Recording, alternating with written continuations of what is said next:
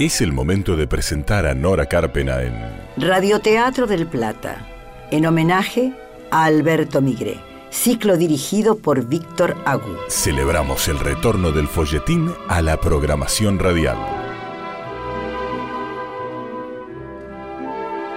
A partir de ahora tienen piedra libre para hacerse cómplices, ponerle color y dimensión a cada lugar, altura y rostro a los personajes, porque en el radioteatro el oyente se convierte en coautor, coescenógrafo, coprotagonista. Podés acompañarte con un café, un mate, Bajar la luz o entornar tus ojos, porque ya comienza alguien con quien llorar. novela original de Alberto Migré, adaptada por Karina Sánchez. Interpretada por el siguiente elenco por orden alfabético. Lucía Barbarosa como Gardeña. René Bertrán en el personaje de Sergio. Victoria Carreras como Miranda.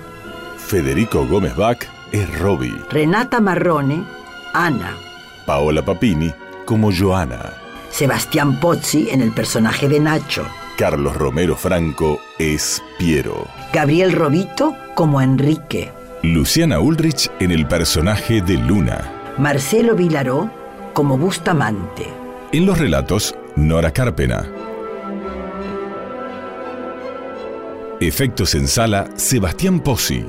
Operación técnica Camacho. Edición Héctor Bucci. y Silvia Purita. Asistente de producción Isabel García. Producción ejecutiva, Lorena Bredeston.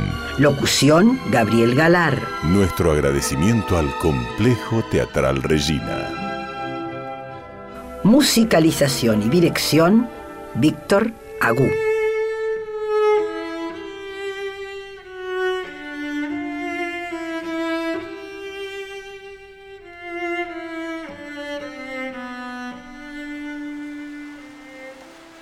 Hija, Luna, ¿sos vos? Sí. La tía Miranda me dio su número. Dijo que necesitabas hablar conmigo. Sí, no estaba seguro de que te avisara. E- Enhorabuena, lo hizo. Sí. Si mi tía le prometió pasarme el mensaje, lo iba a hacer. Siempre cumple con su palabra. Sí, claro. Perdóname. Luna, yo Hable. lo primero que necesito decirte es perdón. Lo mismo hubiera tenido que decirle a tu madre. Me porté muy mal con ella, con las dos. Nosotras, mamá y yo, tuvimos una buena vida, a pesar de todo. Sabía que ella murió. Lo supe por tu tía. ¿Por qué llamó? ¿Por qué ahora, después de 26 años? Me gustaría verte. Me gustaría mucho verte. Vivo en Buenos Lo Aires. sé.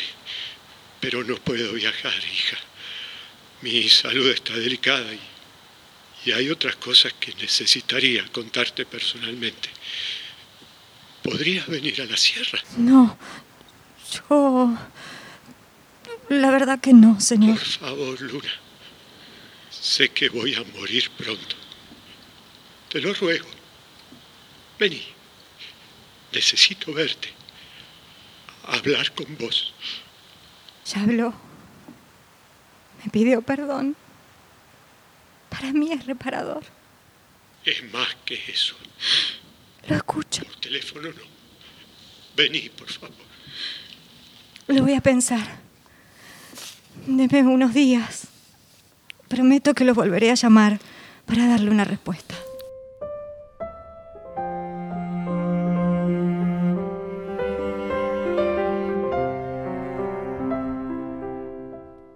Luna corta la comunicación. Recuesta su cabeza contra el marco de la ventana mojada por la lluvia. Intenta ahogar el dolor. Extraño a mamá. Ahora más que nunca. Sus ojos desahogan la tristeza en una cascada de lágrimas silenciosas que surgen por la ausencia, por el tiempo pasado y perdido, por la incertidumbre del futuro y por los sueños rotos. Piero Rossi. Mi papá. ¿Por qué ahora? ¿Por qué apareciste ahora, papá?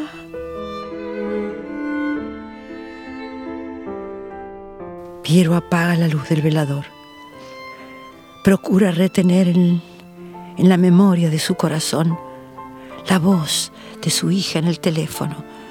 Cierra los ojos y sueña. No con Luna. Sueña con Ana. La ve montando sobre Bonita, la yegua marrón que le regaló cuando cumplió 15 años. No quiere despertar. La ve libre, feliz, con su pantalón de montar en color beige, una polera azul oscuro y el cabello largo, ondeado, suelto al viento como a ella le gustaba. Cabalgaba hacia el horizonte. No, no, Ana, no. Volvé, hija.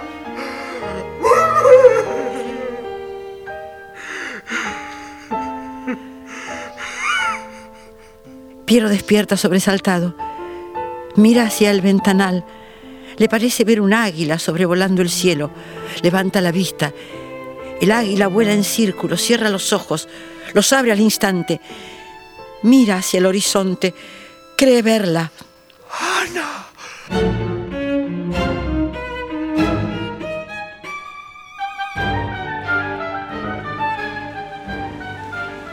Sergio camina iracundo por la sierra. Necesita que la lluvia calme el fuego de la ira que lo quema por dentro. Nunca había matado. El recuerdo de aquella tarde lo atormenta. Lo está enloqueciendo. Por favor, Sergio, no lo hagas, no, no. Recuerda la mirada aterrada de Ana, a la que tanto conocía, a la que alguna vez amó. Recuerda el rechazo, su súplica, sus manos en el cuello de Ana y recuerda su cuerpo en el río. Ahora, este aparente empleado fiel del campo de don Piero está solo en el bosque bajo la lluvia, atormentado por los recuerdos y por el fantasma de su culpa. Se recuesta en el tronco de un árbol frondoso, llora en silencio y con rabia. ¿Cómo pude enseguecerme así y matarla? ¿Por qué lo hice? ¿Por qué carajo?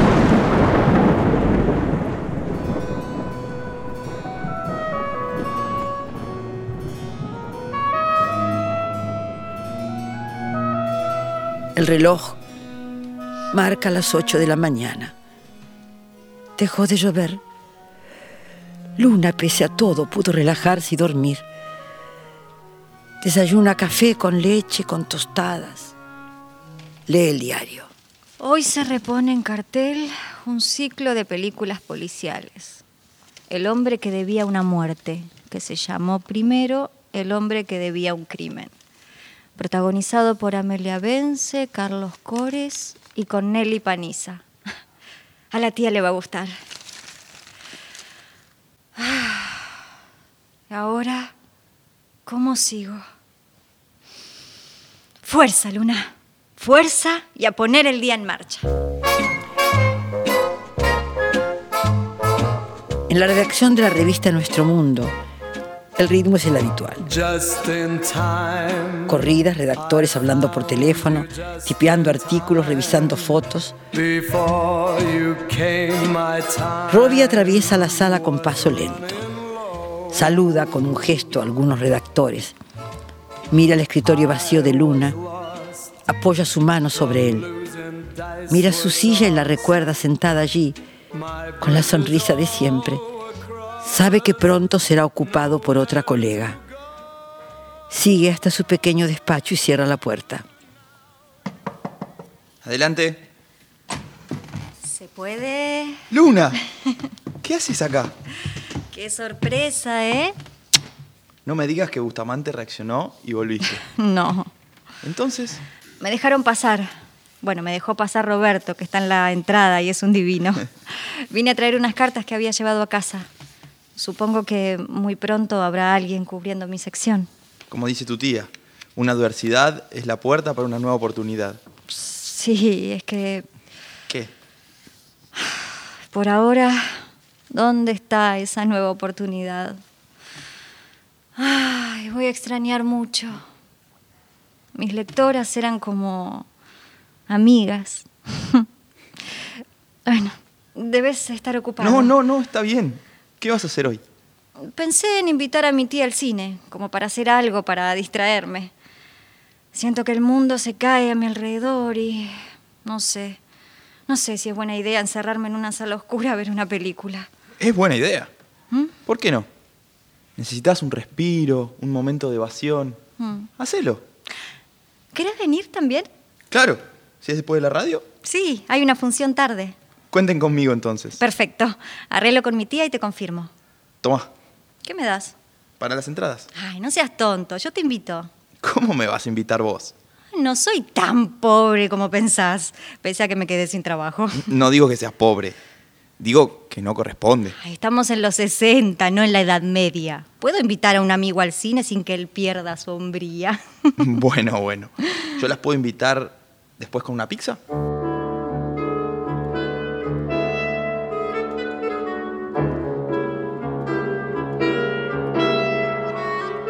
Miranda se encuentra en su despacho concentrada en la lectura de un expediente.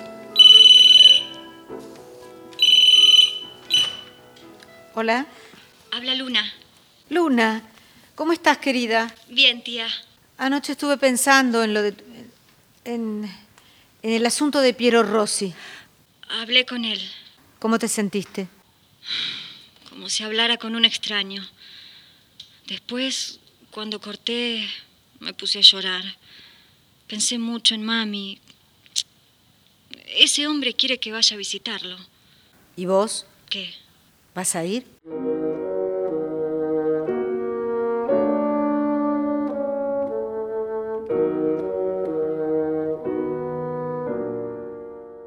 Hola.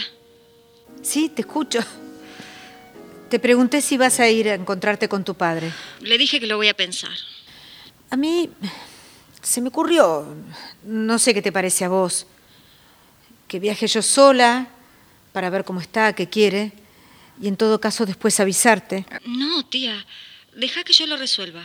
Déjame a mí, quédate tranquila. Vos tenés muchos compromisos. Mi mayor compromiso sos vos. Se lo prometí a tu mamá. Y siempre le cumpliste. De esto me toca ocuparme a mí. Voy a saber resolverlo. Está bien. Solo quiero cuidarte. Que nadie te haga daño. Ya lo sé. Y te quiero. Sos mi tía favorita. La única que tenés. Ay, eso es solo un detalle. Si tuviera 10 tías, también serías mi favorita. Aduladora. Te quiero. y yo a vos. ¿Vamos al cine esta noche? Robbie luego nos invita a comer pizza. Bueno, si Rob invita.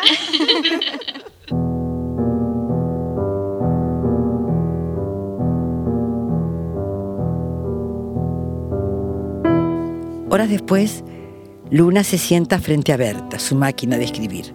Coloca una hoja, se para, camina por la habitación, se detiene frente a la ventana, contempla unos gorriones que levantan vuelo y da una vuelta más por la habitación. Mira a Berta desde un rincón. Se acerca. Capítulo 1 La hora de la siesta trae una dulce modorra. Un suave calor resbala con pereza sobre la casa. El viento trae por momentos gratas oleadas de las flores del jardín. Un concierto abigarrado de trinos se pierde en la fronda rumoreante del parque. Mientras tanto, alguien ha despertado y comienza a escribir la comedia de su propia vida. Luna mira el reloj. Abre la puerta, segura de que su tía o Robbie llegaron temprano. Un ramo de flores tapa la cara de un hombre. Robbie, no era necesario. Luna toma el ramo divertida y descubre la cara de Enrique. Entonces, esa era la razón. Enrique, Estás con Robbie. ¿En serio? No puedo creerlo, me cambiaste por ese perrito faldero. No es lo que estás pensando, pero tampoco te debo una explicación. Hasta hace dos días nosotros teníamos, algo. Teníamos. ¿Hasta cuándo, cariño? ¿Hasta cuándo qué? ¿Con qué derecho preguntas hasta cuándo? No te entiendo. Nunca te ocupaste de mí. Era yo quien estaba atenta a tus llamados, a tus necesidades, y ahora, ¿qué estás haciendo? Recuperarte. Es tarde. Queremos cosas distintas. Vos, crecer en tu carrera y que yo sea tu esclava. Yo, lejos estoy de querer ser esclava de alguien. No, no, no voy a perderte. Ya lo hiciste. Te amo. Parece que sufre de sordera. ¿Se va o lo voy? Usted decide. Tía, Le aseguro que sé pegar muy bien. Y si no quiere un rayón en su cara de galán, salga ahora mismo. Y no vuelva nunca más. Enrique dirige una mirada a Luna que se para firme junto a su tía, conteniendo la respiración. Está bien. Me voy. Entremos, Luna. sí. Tía, sos brava, ¿eh? Vas a tener que cuidarte de ese tipo. No me gusta. Nunca te había visto actuar así. Si querés esta noche, quédate en mi casa. Te lo recomiendo por seguridad. No vaya a ser cosa que vuelva a molestarte. No es necesario. No creo que vuelva. Y además, necesito contarte algo en lo que estuve pensando. Decime. Voy a ir a Villa Hermosa. Buena decisión, Luna. Sí. La vida me está empujando a un nuevo comienzo.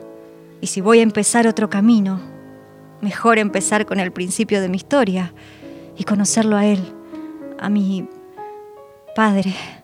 Me parece muy bien. Creí que ibas a oponerte, como conozco la opinión que tenés de él. Una cosa no quita la otra. Que yo piense todo lo que pienso no quita que tengas el derecho de conocer tu origen. Es parte de tu identidad. Gracias, tía. Para mí es muy importante tu apoyo. Y por supuesto, te voy a acompañar. ¿Qué? No voy a dejar que vayas sola a ese rincón perdido en el mundo. Bueno, tampoco es que me voy a Japón. ¿Vos pensás que Piero Rossi vive en la capital? O al menos en una ciudad o un pueblo. No, vive en una casa perdida, en el medio del campo y de las sierras. Ni loca, piensas que voy a dejarte ir sola hasta allá. ¡Ay, cómo te amo! Debe ser Robbie. Por las dudas pregunta antes, a ver si aparece de nuevo ese galán narcisista que te persigue.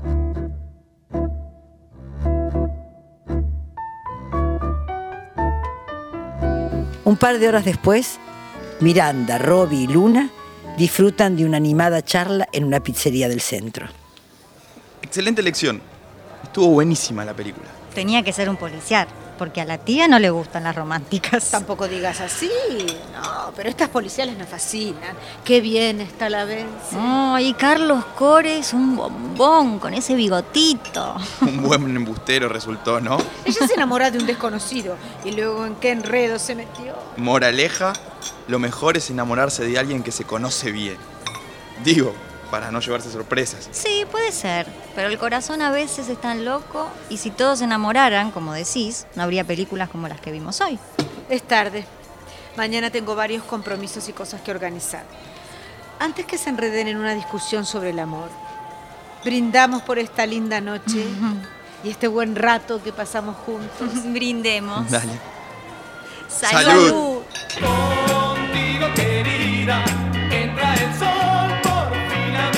Una hora después, Robbie estaciona su coche frente a la puerta del edificio de Luna.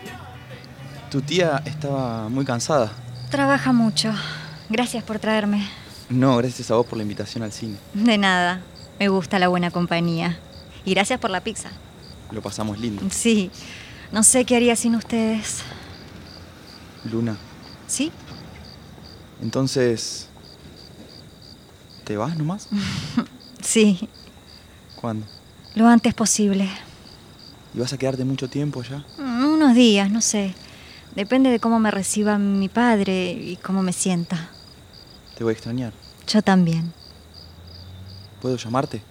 Cuando llegue allá te llamo y te paso el número. Primero quiero conocerlo, hablar con él. Sí, claro. Que descanses, Robbie. Vos también. Por si no te veo, hasta la vuelta.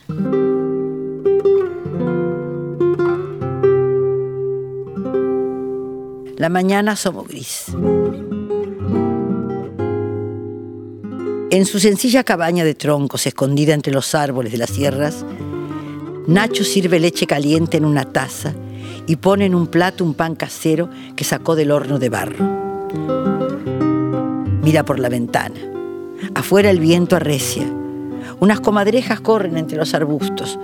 Un pájaro negro vigila atento desde la rama alta de un árbol, sin inmutarse por las primeras gotas gruesas de lluvia que empiezan a caer.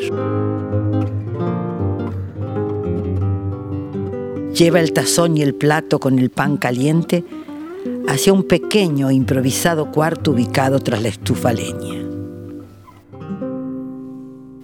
Ella lo mira desde un camastro en el que yace inmóvil, cubierta por una frazada de lana marrón. Su cara luce pálida y su cabello largo y castaño se encuentra alborotado en la almohada blanca donde intenta acomodarse. Le traje el desayuno. Gracias. ¿Cómo se siente? Mejor. El dolor está cediendo. Gracias. Sobreviví, no sé cómo, Nacho. No puedo mentirle más a su padre. No debe saberlo. Está sufriendo mucho. Pobre papá. Pero si vuelvo me matan. No van a fallar esta vez. Eso no va a pasar. Tranquila, Ana. Esa tarde fui a nadar como siempre. Me descalcé, me senté en la orilla y fue cuando llegó Sergio. Discutimos. Intentó ahorcarme con sus manos. Él tenía un arma, corrí hasta aquel disparo. Eh, Serénese, Ana. Sé lo que pasó, ya me lo contó. Es que a veces me parece que fue un sueño y necesito volver a contártelo una y mil veces. Fue horrible. Cuando pude esconderme entre esas piedras, no podía parar de temblar. El corazón parecía que se me salía del cuerpo. Nunca había sentido tanto miedo. Por un momento creí que estaba a salvo. Después te vi de pie frente a mí. Me llevaste hasta el río. Tome un poco de leche caliente. El pan es caserito. Me encanta tu pan. Siempre te sale muy rico. También hay miel pura. La saqué recién del panal. ¿Le traigo? Está bien así. Comeré solo pan. ¿Estuviste en la casa? Sí. Su papá me ruega que la encuentre. La extraña mucho. ¿Esa mujer sigue ahí? ¿La señora Joana? Sí. Sigue. Y seguirá siempre ahí. Quiere quedarse con todo. Estaba a punto de advertírselo a mi padre. Ella es desleal. Mi padre algún día va a tener que saberlo. ¿Cómo entender que la mujer que cuidó a mamá, en quien mi padre confía, mandó a matarme? ¿Cómo se entiende, Nacho?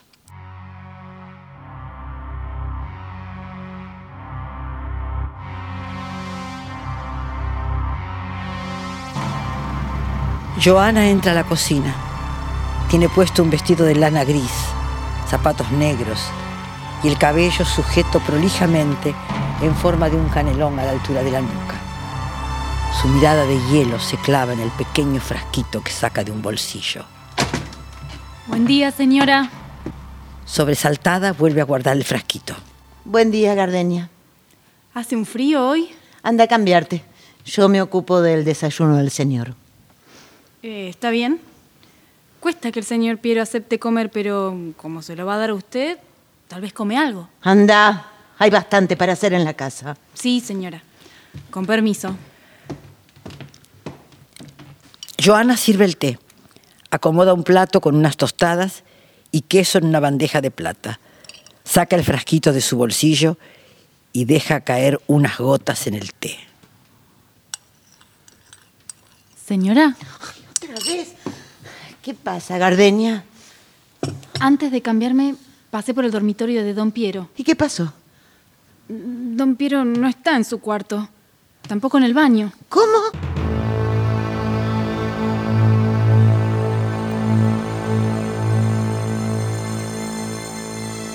En Buenos Aires el auto de Miranda Ducloc estaciona. Luna se asoma a la ventana desde el coche, Miranda la saluda con el brazo en alto. Ya voy, ya voy. es que esta madrugada se llamaron por teléfono y arreglaron para que decididamente el viaje sea hoy. Luna está lista, una pequeña valija, el cabello atado en una coleta, jean, zapatillas cómodas, un suéter rojo y una campera azul marina. Se aprueba frente al espejo, se las arregla para cerrar la puerta y a la vez cargar la valija, la cartera y a su máquina de escribir, Berta. ¿Trajiste a Berta? Sí, seguramente algún tiempo voy a tener para escribir. ¿Hay alguna máquina de escribir debe haber? Pero no debe sonar como Berta. No sé cómo explicarte, pero sus teclas tienen un sonido inspirador para mí. Está bien, cada loco con su tema. es como la relación que puede tener un violinista con su violín. Algo así. El vínculo de un artista con su instrumento debe ser una relación única, especial. Mm, lo dijiste tan claro y lindo. Ay, claro, es que yo también tengo mi lado sensible. Ahora contame. ¿Qué? ¿Qué dijo cuando le avisaste que íbamos? ¿Escuchaste lo que te pregunté? Sí. ¿Qué dijo tu padre? No dijo nada. Nada. No lo llamé. ¿No le avisaste? Ay, nena. ¿Qué? Deberías haberle dicho. Eh, organizamos todo tan rápido que no sé. Ahora paramos en un teléfono público y lo llamamos. Mejor no. Llegamos y listo. Que sea lo que Dios quiera. Está bien. Que sea lo que Dios quiera. Vamos, tía. Arranca. Ah, cierto. Villa Hermosa, allá vamos. Y que Dios nos acompañe. Vamos, vamos a contarles, vamos a contarles mil cosas de amor.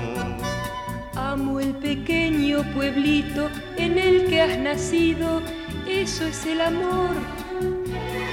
Sueño que llega la noche, te entibio en mis brazos, eso es el amor.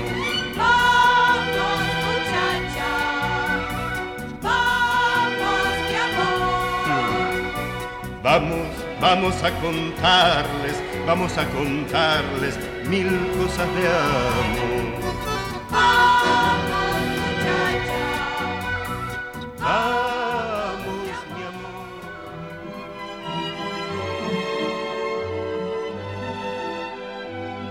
Si los ayudamos a imaginar, Si conseguimos que recuperen la costumbre de escuchar ficción, terminan de ver alguien con quien llorar. de Alberto Migré, adaptación Karina Sánchez. Actuaron hoy hijos, hijas, sobrinos, sobrinas, nietos de entrañables compañeros. Victoria Carreras, hija de Enrique y Mercedes Carreras. René Bertrán, hijo de María Rosa Fugazot y César Bertrán. Federico Gómez Bach, hijo de Lorena Bredeston y Oscar Gómez Ale. Renata Marrone, hija de Rita Terranova. Paola Papini, hija de María Aurelia Bisuti. Gabriel Robito, hijo de Bárbara Mujica y Oscar Robito. Luciana Ulrich, hija de Claudia Carpena. Carlos Romero Franco, hijo de Carlos Romero y sobrino de Eva Franco. Lucía Barbarosa, sobrina de Georgina Barbarosa. Gracias, Sebastián Pozzi y Marcelo Vilaró. Gracias Camacho, Héctor Bucci, Silvia Purita, Isabel García, Lorena Bredeston. Gracias también al Complejo Teatral Regina. Gracias, Víctor Agú. Y Nora Carpena, hija de Aidela Roca y Homero Carpena. Gracias por acompañarnos en Radioteatro del Plata, aquí por AM 1030.